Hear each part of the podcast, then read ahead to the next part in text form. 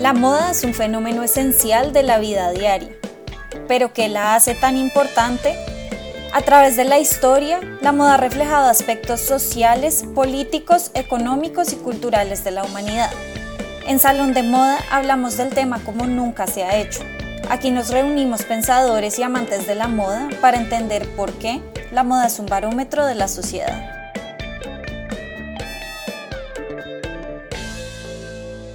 Hola y bienvenidos a un nuevo episodio de Salón de Moda. Yo soy Sandra Matei García Rada y hoy me acompañan Laura Beltrán Rubio y Jennifer Varela Rodríguez para analizar una de las estrategias que consideramos claves para la descolonización de la industria de la moda, las colecciones sin temporada o en inglés seasonless. La idea de este episodio nació de un artículo que escribí con una amiga y colega, Deandra Green, justamente sobre este tema. En realidad nos pidieron escribirlo con un enfoque en la sostenibilidad y los beneficios que pueden traer este tipo de colecciones a las marcas que buscan romper con el ciclo de producción tan acelerado de la industria de la moda actual. Pero ya que Diandra es sudafricana y yo peruana, inevitablemente tocamos el tema de cómo en muchos países alrededor del mundo las temporadas del llamado calendario internacional de la moda son opuestas a las que este propone. Pero como el artículo era bastante corto, no pudimos expandir mucho esta idea y yo me quedé con las ganas de indagar un poco más en esto. ¿Y qué mejor manera de hacerlo que aquí en Salón de Moda? El término seasonless traduce literalmente sin estación o sin temporada. Se trata de piezas que son producidas por fuera del calendario que conocemos como tradicional y para aplicar a varias temporadas. Esto es el calendario que organiza los desfiles en las grandes capitales del mundo como primavera-verano para la primera mitad del año, otoño-invierno para la segunda mitad y resort o crucero para la colección de mitad de año, particularmente destinada a la época de vacaciones. En este calendario que existe hace más de 150 años, según explica Gil Stark en su libro The Fashion Show o El desfile de moda, también se incluyen colecciones de alta costura y con el tiempo se han añadido algunas cápsulas previas que se anticipan a las ya conocidas, como pre-primavera o pre-otoño. Todas las colecciones son presentadas con entre 6 o 4 meses de anticipación, una ventana de tiempo que permite a los compradores ordenar las piezas, en el caso de los grandes superficies de moda, y a las marcas producirlas. Y aunque puede que parezca mucho tiempo entre una cosa y otra, la realidad es que los profesionales de la industria, tanto diseñadores como periodistas, compradores y críticos, están de acuerdo en que el ritmo frenético de producción no es sostenible en términos de capacidad del sistema y además no es la más amigable con el planeta porque no se usan todas las prendas. Y parte de la razón por la cual el ritmo es tan frenético es porque aun cuando se cree que se tienen varios meses para producir cada colección, si se están produciendo tantas colecciones al año, igual siempre se va a estar produciendo. Y hoy pueden llegar hasta seis, a veces ocho colecciones completas de moda femenina al año para algunas casas de moda, eso sin contar la cantidad de mini colecciones o como grupos de prendas que se empiezan a introducir al mercado en distintas casas de moda, sobre todo las que se dedican al fast fashion o la moda rápida. Y esto, por supuesto, genera esa necesidad tan normalizada que tenemos hoy de vivir estrenando, de comprar ropa nueva cada que nos apetece o de comprar incluso ropa de segunda, pero cada vez estar comprando más y más. Y esta idea de comprar ropa nueva vale la pena recalcar que es relativamente nueva y podríamos decir que no tiene más de unos 100 o 150 años, dependiendo del sector social al que se mire. Y es que durante siglos muchísimas personas pasaron su vida adulta prácticamente vestidas con la misma ropa. Primero porque las ideas sobre higiene eran distintas y lo que se cambiaba era la camisa interior que se usaba pegada al cuerpo. Y segundo porque los textiles eran bastante costosos, que se usaban hasta que literalmente se desgarraban por su uso. Y aún entonces se buscaba darles otros usos, como por ejemplo reciclarlos para vestidos para niños, accesorios y hasta elementos para el hogar como cortinas, cojines, manteles y demás. Sobra decir que la idea de que necesitábamos ropa diferente para las distintas estaciones del año también era foránea en esta época. En algunos lugares del mundo en donde hay diferencias de temperatura muy marcadas, se utilizaban menos o más capas de ropa en los distintos momentos del año. Se usaban, por ejemplo, abrigos, manguitos de piel para protegerse del frío. En el siglo XVIII se pusieron súper de moda las indianillas, que eran unas telas de algodón con estampados florales al estilo de la India, y como eran frescos, se comenzaron a utilizar los algodones en los momentos más calientes del año. Pero también tenemos comentarios bastante confusos sobre la idea de utilizar prendas que fueran más acertadas para ciertos climas. Y aquí les voy a dar un ejemplo con el que me he encontrado en mi investigación doctoral. He encontrado bastantes comentarios que justifican que las mujeres en ciudades como Cartagena y Portobelo no usaban jugos que era una especie de chaqueta, una prenda superior que se utilizaba en los siglos XVII y XVIII. Y los comentarios dicen que las mujeres no los utilizaban por el calor que hacía en estas ciudades. Pero al mismo tiempo hay evidencia de que sus faldas eran hechas de tafetán, que es una tela de seda relativamente gruesa que a mí honestamente me parece casi que absurdo utilizar cuando hacía tanto calor. Entonces, realmente aquí vemos comentarios o ideas encontradas de lo que es vestirse para el calor o para el frío en un lugar como Latinoamérica, pero obviamente este tipo de comentarios y ideas confusos también existen en otros lugares del mundo. Y todo esto es para decir que no podemos hablar de una relación directa entre la moda y las estaciones o entre la moda y los cambios de temperatura que ocurren en algunos lugares del mundo a medida que va avanzando el año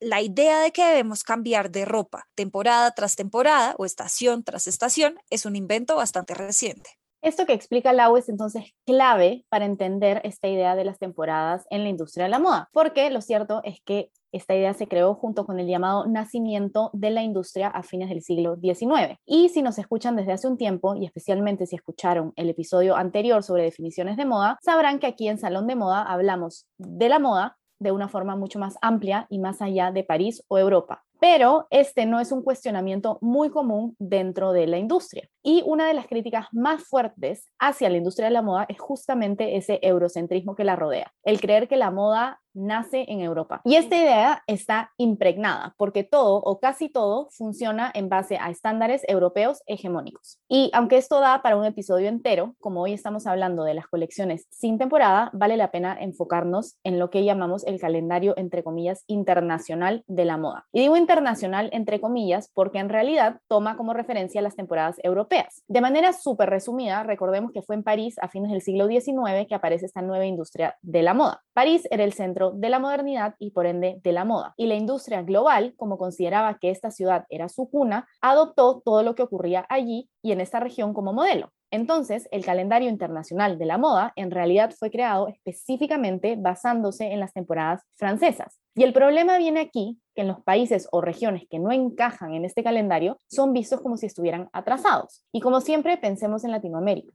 se sigue fomentando esta idea de que la moda llega tarde, de que la moda está atrasada. Pero si nos ponemos a analizar esto, no tiene sentido. ¿Quién decidió que nuestras temporadas automáticamente están atrasadas? Y es que esto, como otras tantas cosas, es algo construido. Y simplificándolo muchísimo, es el resultado de pensar el mundo con esta perspectiva eurocéntrica. Y aquí quiero detenerme por un momentito más en el eurocentrismo que acaba de mencionar Sandra y la idea falsa, a mi parecer, de que la moda solamente nace en Europa y se expande al resto del mundo. De distintas formas, esta idea está relacionada con una más amplia que tenemos de que Europa Occidental es el, entre comillas, primer mundo y por lo tanto lo más avanzado y lo mejor de lo mejor. Pero no podemos olvidarnos de que esto es una idea que los europeos construyeron de ellos mismos para establecerse como la cultura dominante del mundo y, entre otras, justificar siglos de invasión, violencia y colonización que continúan estructurando las relaciones sociales y la producción cultural en regiones como Latinoamérica y el continente africano. Norteamérica también estuvo ahí entre los colonizados en algún momento, pero ahora se ha unido al clan europeo dominante gracias, entre otras, a las hazañas del capitalismo. Y la idea de que debemos adaptarnos y seguir los cánones de la moda euro norteamericana, incluyendo las estaciones, aun cuando no son aplicables a gran parte de nuestra región, no es más que el legado de este pensamiento colonial que se nos impuso durante tanto tiempo y que ahora nos resulta imposible imaginar el mundo de otras formas. De aquí la necesidad de pensar en modelos distintos para la creación de moda, que sean nativos de lugares diferentes al centro dominante euro-norteamericano. Y esto puede incluir, en algunos casos, las colecciones sin estación o con estaciones que reflejen, por ejemplo, las temporadas de lluvias y sequías que se viven en el norte de Sudamérica y Centroamérica. Esta propuesta es una forma de comenzar a descentralizar la moda desde Latinoamérica, pero vale la pena resaltar que nuestra región no es el único lugar desde el cual se puede o se debe cambiar el sistema global y que además incluso desde nuestra región hay propuestas muchísimo más importantes para la descolonización que vienen desde poblaciones y creativos racializados. Definitivamente hay muchas partes del mundo donde se están haciendo esfuerzos para romper con lo que ya está establecido y es algo que se ha exacerbado en nuestros días con el alcance que provee la era digital a los consumidores de moda en todo el mundo. Como dijo Sandra, existía, y todavía algunos lo creen, la teoría errada de que en países de Latinoamérica y continentes como África, por ejemplo, todo llegaba con retraso. Pero desde que todos podemos ver el mismo desfile en las pantallas de nuestros celulares al mismo tiempo, esa sensación se ha ido evaporando del ambiente y los diseñadores están tomando nota de lo que realmente mueve el consumo. En 2018, por ejemplo, ya había anunciado Alexander Wang su idea de renunciar al calendario actual de las semanas de la moda para adoptar un modelo de drops o lanzamientos, para ser más específico, que se concentraría en los meses de junio y diciembre con algunas cápsulas en el resto del año.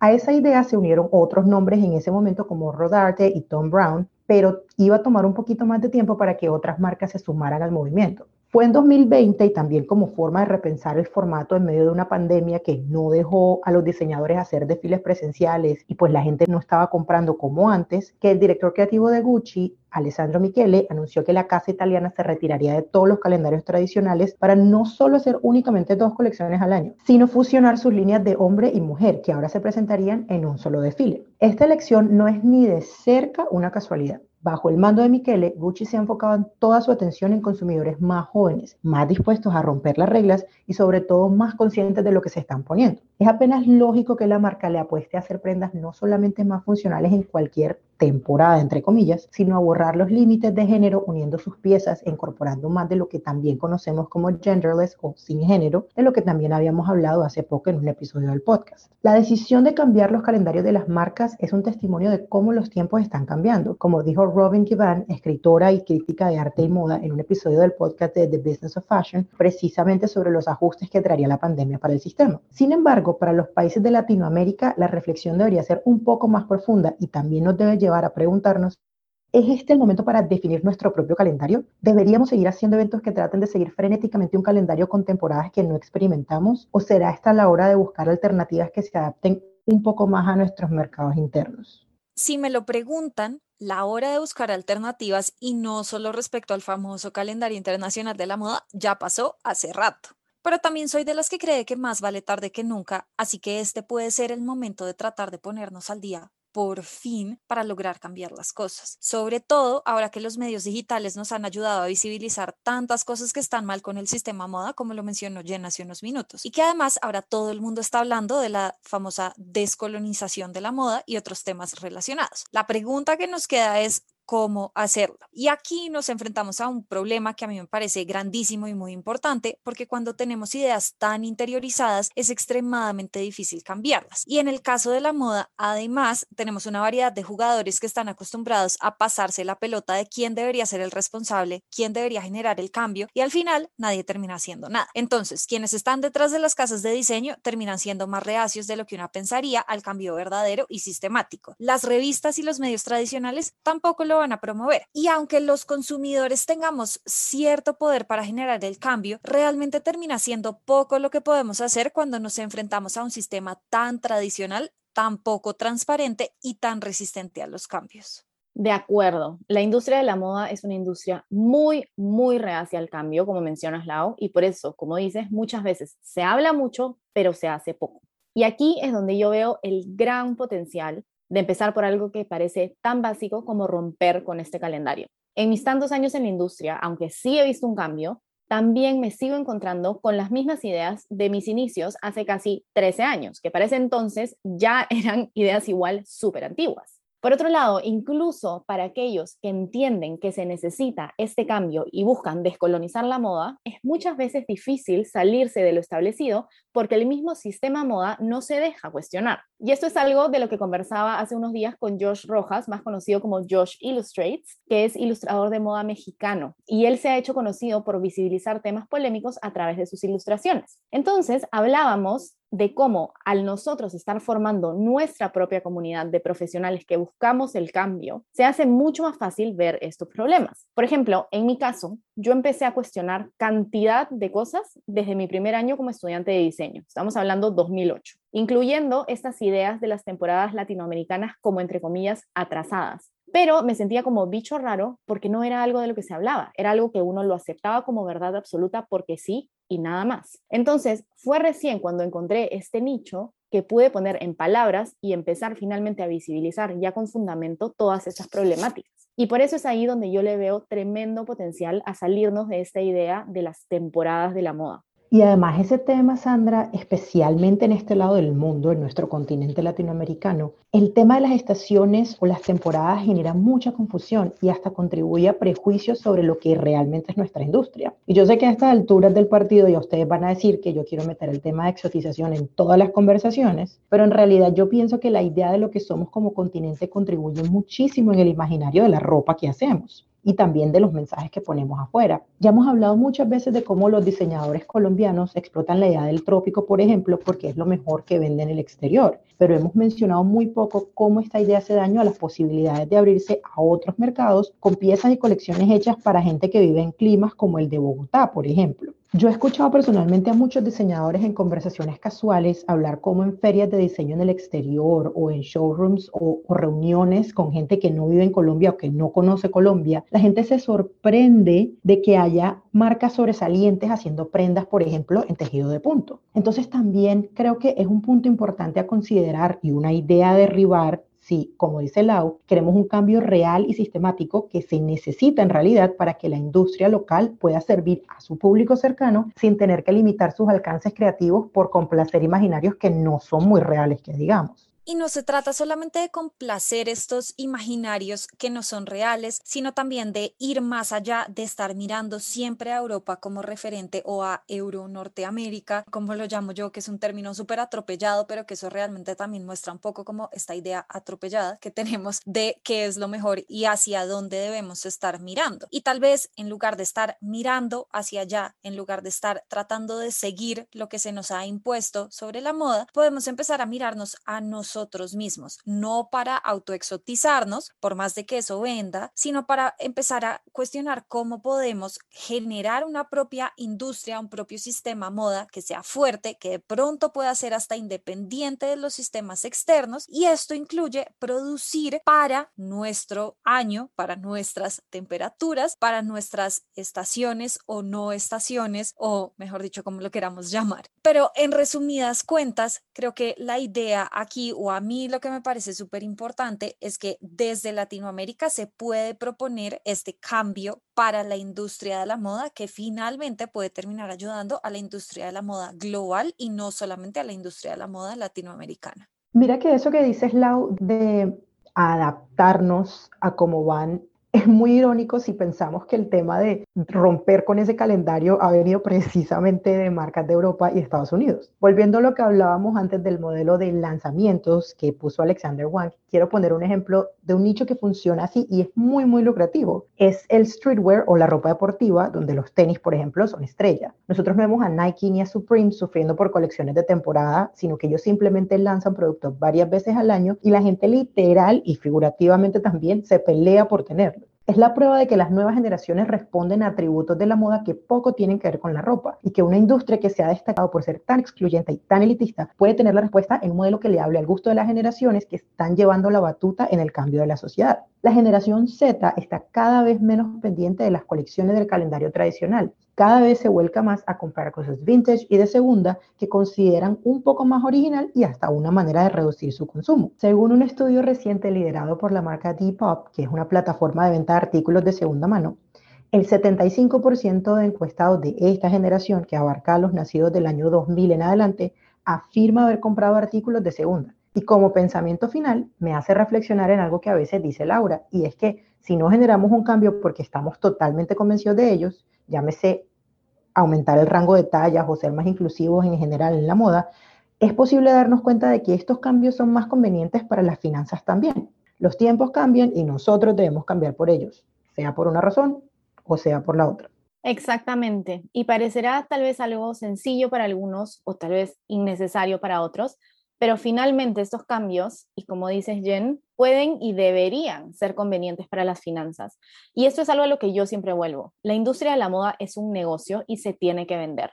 Y hay que encontrar la manera de enfocarnos tanto en números, pero sin dejar de lado el gran potencial que tenemos de cambiar la sociedad a través de la moda. Entonces, se debe encontrar la manera de trabajar los dos aspectos en conjunto para crear algo mejor y el adoptar este tipo de colecciones, las colecciones sin temporada, además de ser un recurso genial para repensar la moda, para descolonizarla, es también un buen negocio, porque primero, a través de ellas podemos salirnos de ese ritmo frenético de la industria de la moda para tener un proceso de diseño y de producción más sostenible. Y segundo, al desacelerar estos procesos, podemos también alejarnos de la idea de la moda como lo más nuevo y fomentar un consumo mucho más responsable.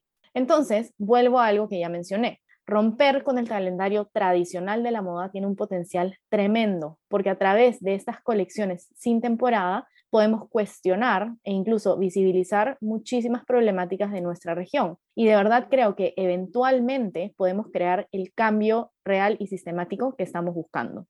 Así que con estas reflexiones terminamos este episodio. Esperamos que lo hayan disfrutado tanto como nosotras. Muchísimas gracias como siempre por escucharnos y les esperamos en un nuevo episodio de Salón de Moda. Salón de Moda es producido por Culturas de Moda en alianza con Moda 2.0. Agradecemos a Fer Cárdenas por la música, a John Jairo Varela Rodríguez por el diseño gráfico y a Maca Rubio por la edición del audio. No olviden suscribirse al podcast si les gustó este episodio. Nos pueden seguir en redes como arroba culturas de moda y arroba moda 2 subraya 0.